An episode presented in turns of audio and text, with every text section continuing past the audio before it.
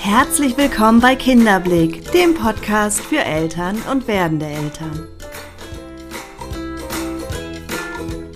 Mein Name ist Nathalie Ries, ich bin systemische Kinder- und Jugendtherapeutin, Elterncoach und selbst Mama von drei Kindern. Der Weg in eine selbstbestimmte Erziehung. Glaube, somit die größte Sehnsucht aller Eltern ist es, gelassener im Familienalltag zu sein. Wenn der Stresspegel mal wieder ganz nach oben ausschlägt, wie schaffe ich es, mich selber wieder runterzufahren oder dafür zu sorgen, dass er gar nicht erst so hoch ausschlägt? Denn gestresst zu sein ist ja erstmal kein wünschenswerter Zustand. Es macht eine innere Unruhe, es lässt uns ungeduldiger werden, es sorgt dafür, dass wir vielleicht manchmal so reagieren, auch unseren Kindern gegenüber, wie wir es gar nicht wünschen. Und dauerhaft lässt es uns womöglich krank werden. Deshalb ist es sehr erstrebenswert, für mehr Gelassenheit zu sorgen. Doch wie stelle ich das an? Gerade wenn ich Kinder habe, wenn ich einen Job habe, wenn ich einen Haushalt habe und all das irgendwie unter einen Hut bringen muss. Ich möchte mit der heutigen Episode wie immer ein paar Impulse setzen, weil ich glaube, dass wir dem nicht komplett ausgeliefert sind und dass auch vor allem unser Mindset viel damit zu tun hat, wie wir mit Stress umgehen und vor allen Dingen in welchem Maße wir Stress empfinden. Jetzt wünsche ich dir aber erstmal ganz viel Freude beim Zuhören.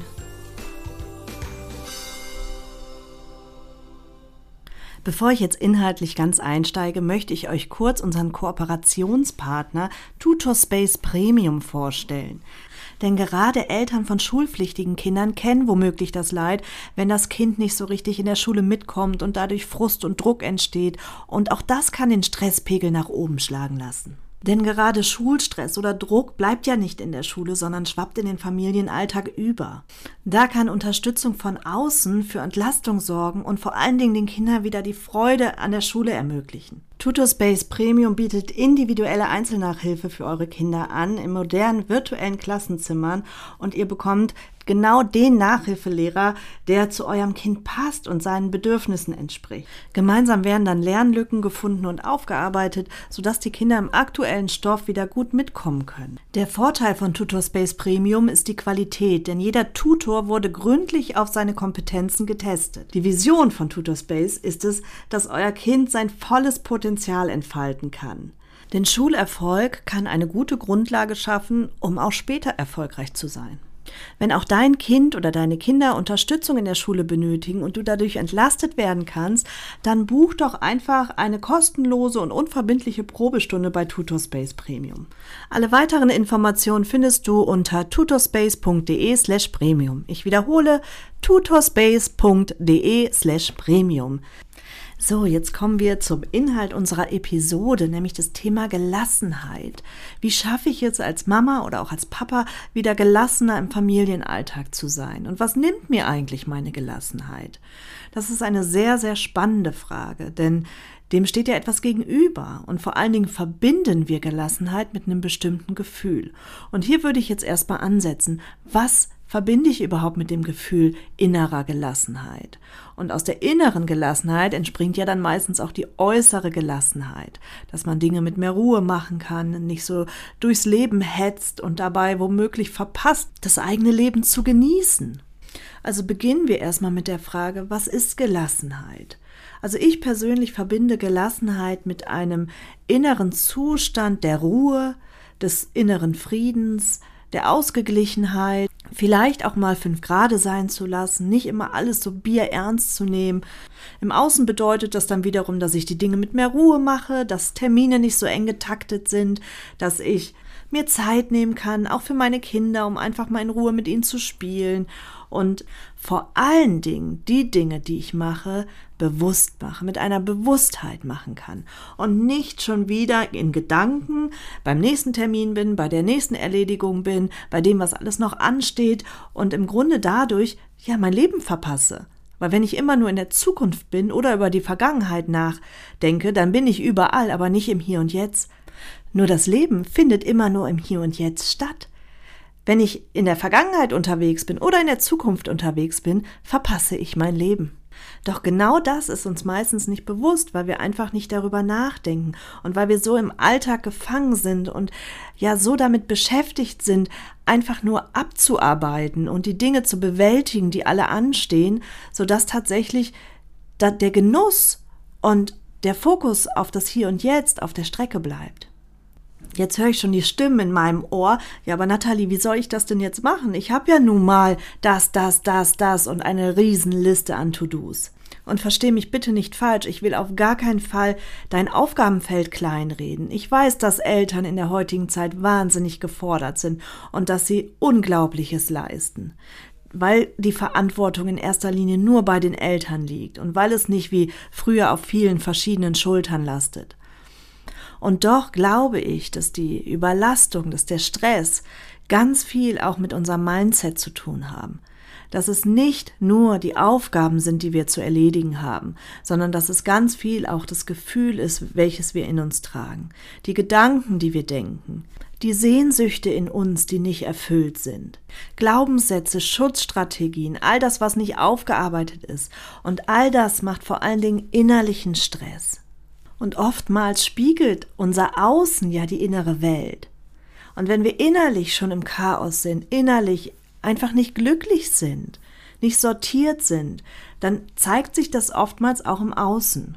Und deshalb ist mein Ansatz, erstmal im Inneren aufzuräumen und im Inneren zu schauen, was ist denn da in mir?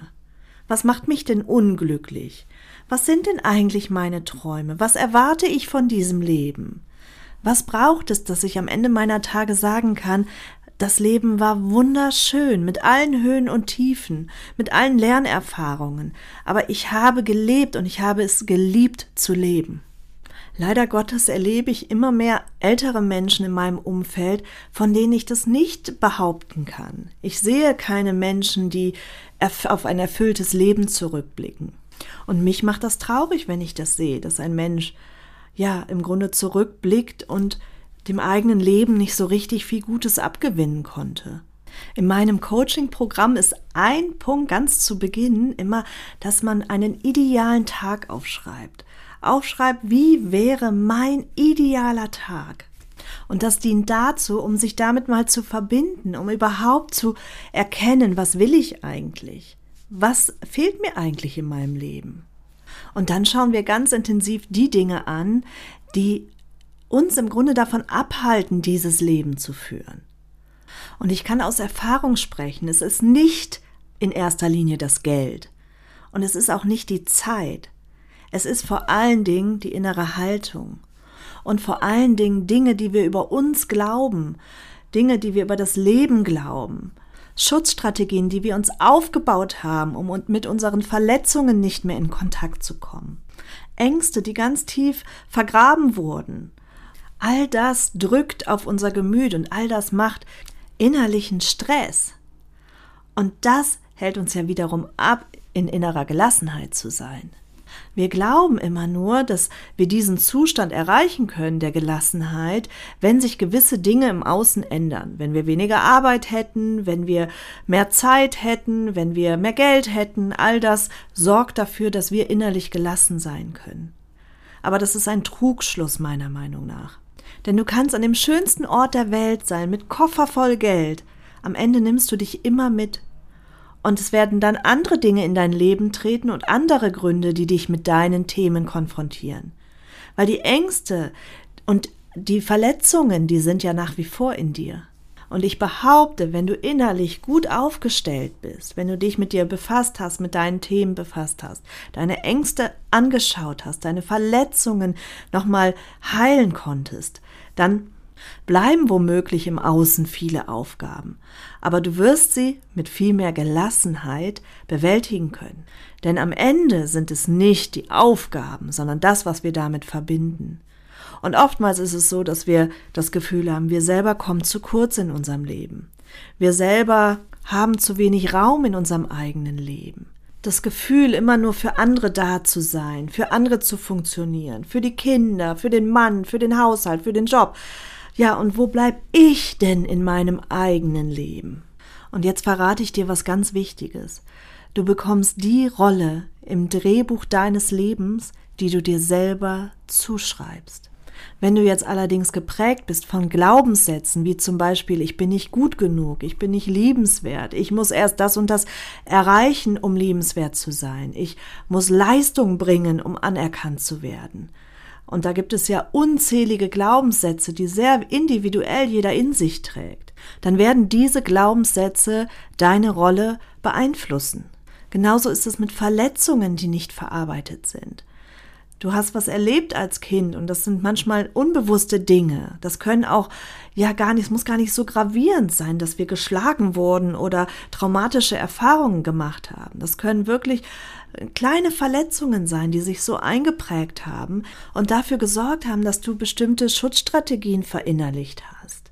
Wenn du zum Beispiel die Erfahrung gemacht hast, dass es besser ist, lieb zu sein, angepasst zu sein, dann kann es sein, dass du dein ganzes Leben sehr angepasst durchs Leben gehst, weil du sonst sanktioniert wurdest in irgendeiner Form.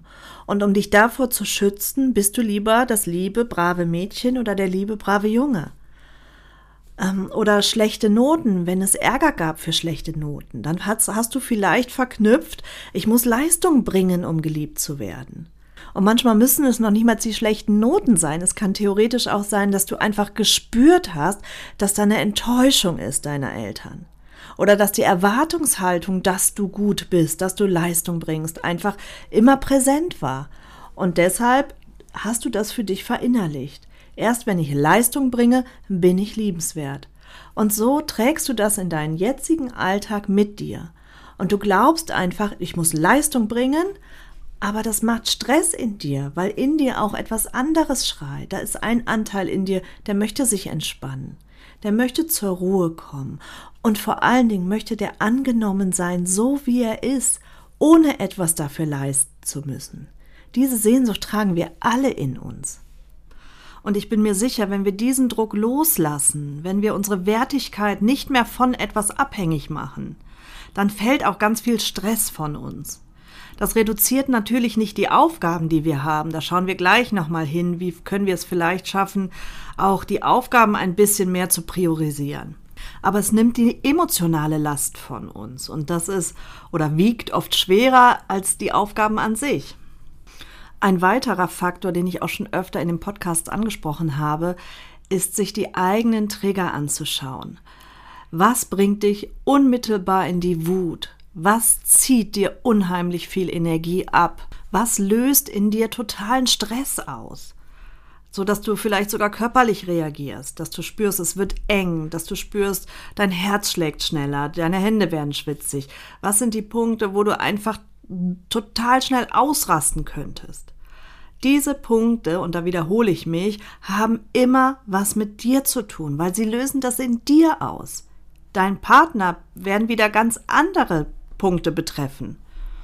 Da sind andere Knöpfe zu drücken, aber in dir lösen diese Knöpfe eine starke, heftige emotionale Reaktion aus.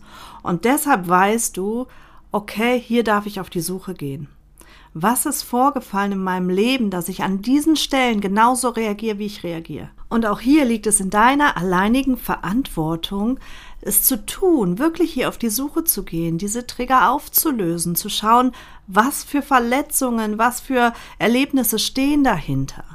Und was kann ich tun, um das wieder in die Heilung zu bringen? Bei mir war es zum Beispiel so, dass mein Sohn mich viel schneller auf die Palme bringen konnte als meine Töchter der hat manchmal in einer bestimmten Art und Weise Dinge von mir eingefordert und ich merkte, dass ich sofort körperlich reagiert habe. Und natürlich habe ich mich hingesetzt und mal geschaut, was hat das mit mir zu tun? Warum reagiere ich da so?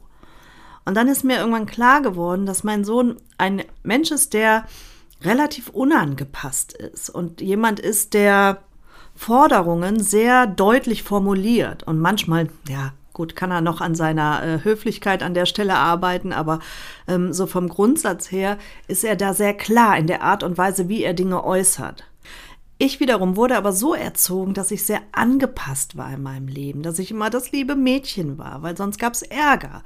Und dass ich meine Meinung nicht zu klar, nicht zu laut, nicht zu deutlich positioniert habe.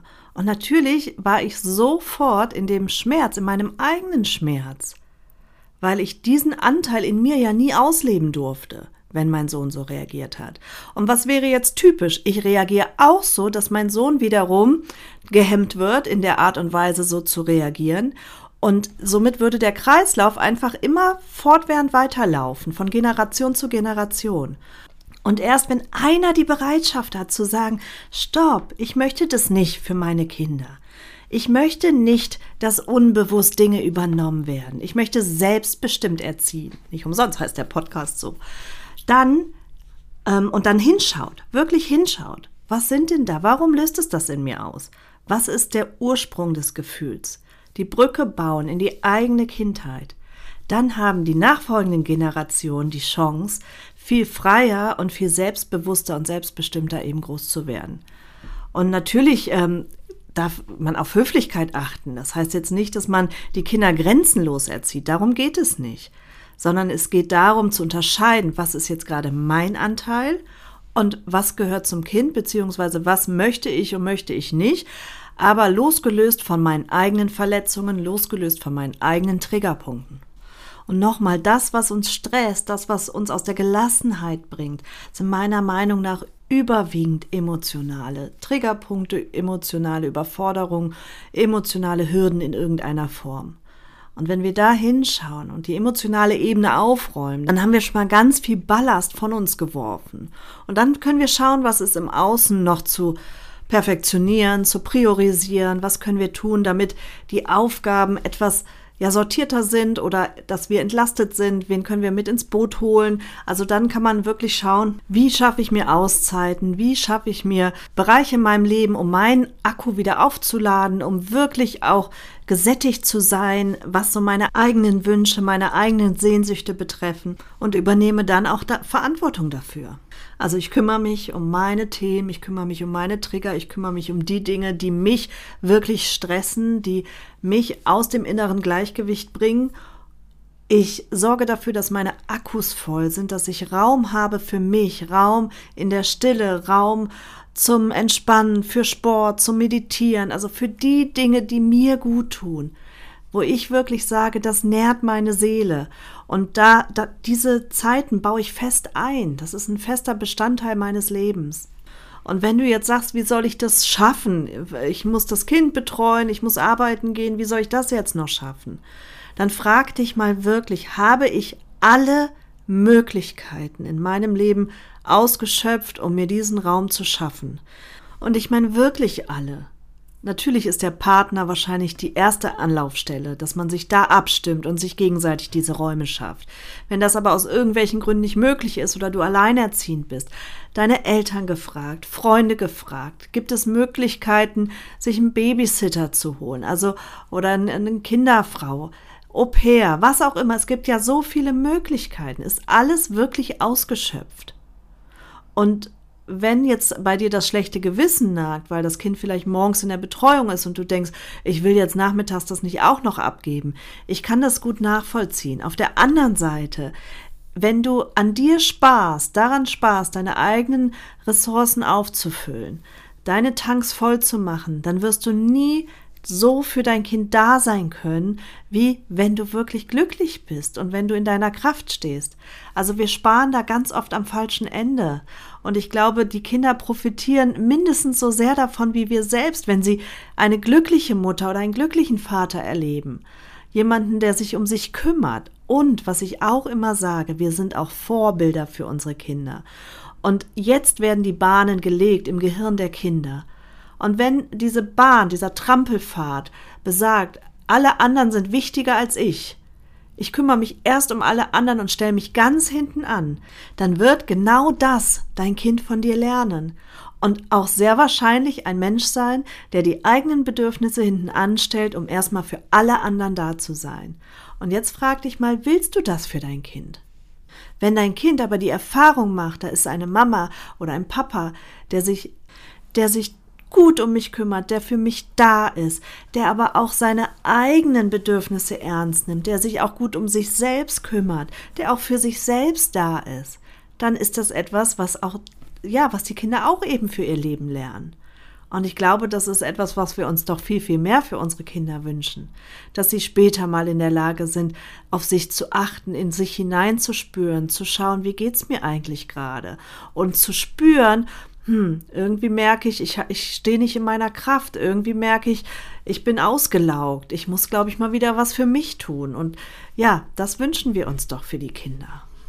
Oftmals sehnen wir uns ja auch nach ein bisschen mehr Gelassenheit, weil auf der anderen Seite der Waage die, der Perfektionsanspruch so enorm hoch ist, weil alles perfekt sein muss. Haus muss perfekt sein, Optik muss perfekt sein, im Job muss ich perfekt sein, ich muss, ich muss, ich muss. Und dieses Ich muss macht ja auch wieder totalen Druck. Und hier lade ich dich ein, wirklich mal zu priorisieren. Und wenn du dich mit deinen Verletzungen, mit deinen Trägern auseinandersetzt, dann ähm, wirst du auch da, dem auf die Schliche kommen. Warum ist der Perfektionsanspruch so groß? Was habe ich? Im Grunde ist ja auch das nichts anderes als eine Schutzstrategie. Ich habe mir irgendwann den Schutz aufgebaut, perfekt sein zu müssen, um bloß nicht angreifbar zu sein. Wenn wir an der Stelle aufgeräumt haben, dann können wir priorisieren, welche Aufgaben sind wirklich wichtig, welche Aufgaben kann ich auch mal vernachlässigen? Bin ich wirklich weniger liebenswert, wenn mein Haushalt nicht perfekt ist? Und oder kann ich drauf pfeifen, wenn die Menschen mich davon, also meine Wertigkeit davon abhängig machen? Dann schaff neue Gewohnheiten. Schau, welche Rituale kannst du einbauen, die dich zwischendurch entspannen, die dir helfen, das Nervensystem runterzufahren, gerade wenn du viele Aufgaben im Außen hast? Das kann eine Tasse Tee sein, die du zwischendurch einbaust, oder einen kleinen Spaziergang, den du einbaust, oder Atemübungen, Meditation, all diese Dinge, die dir helfen, dein Nervensystem runterzufahren und dich in die Entspannung zu bringen. Gewohnheiten brauchen im Schnitt 66 Tage, um sich zu etablieren. Das muss uns bewusst sein. Das wird was sein, was sonst schnell wieder verloren geht. Da müssen wir so ein bisschen konsequent sein und das auch wirklich ja verinnerlichen.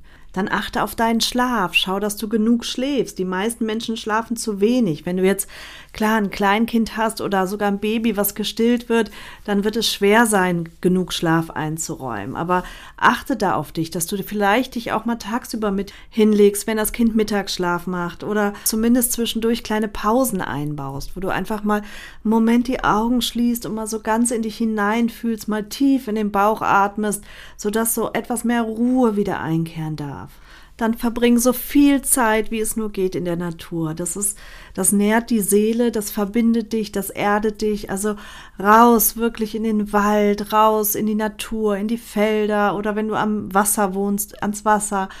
Du wirst merken, wenn du das ritualisierst, dass das wahnsinnig kraftschenkend ist und etwas ist, was dir gut tut. Dann vielleicht bist du auch ein Mensch, der schwer Nein sagen kann, der immer allen gerecht werden will. Auch das wirst du mit der inneren Arbeit für dich wahrscheinlich auflösen können. Aber auch hier direkt so ein Bewusstsein für zu entwickeln, Warum ist das so? Warum kann ich so schwer Nein sagen? Und warum halte ich mir dadurch viel zu viele Aufgaben auf?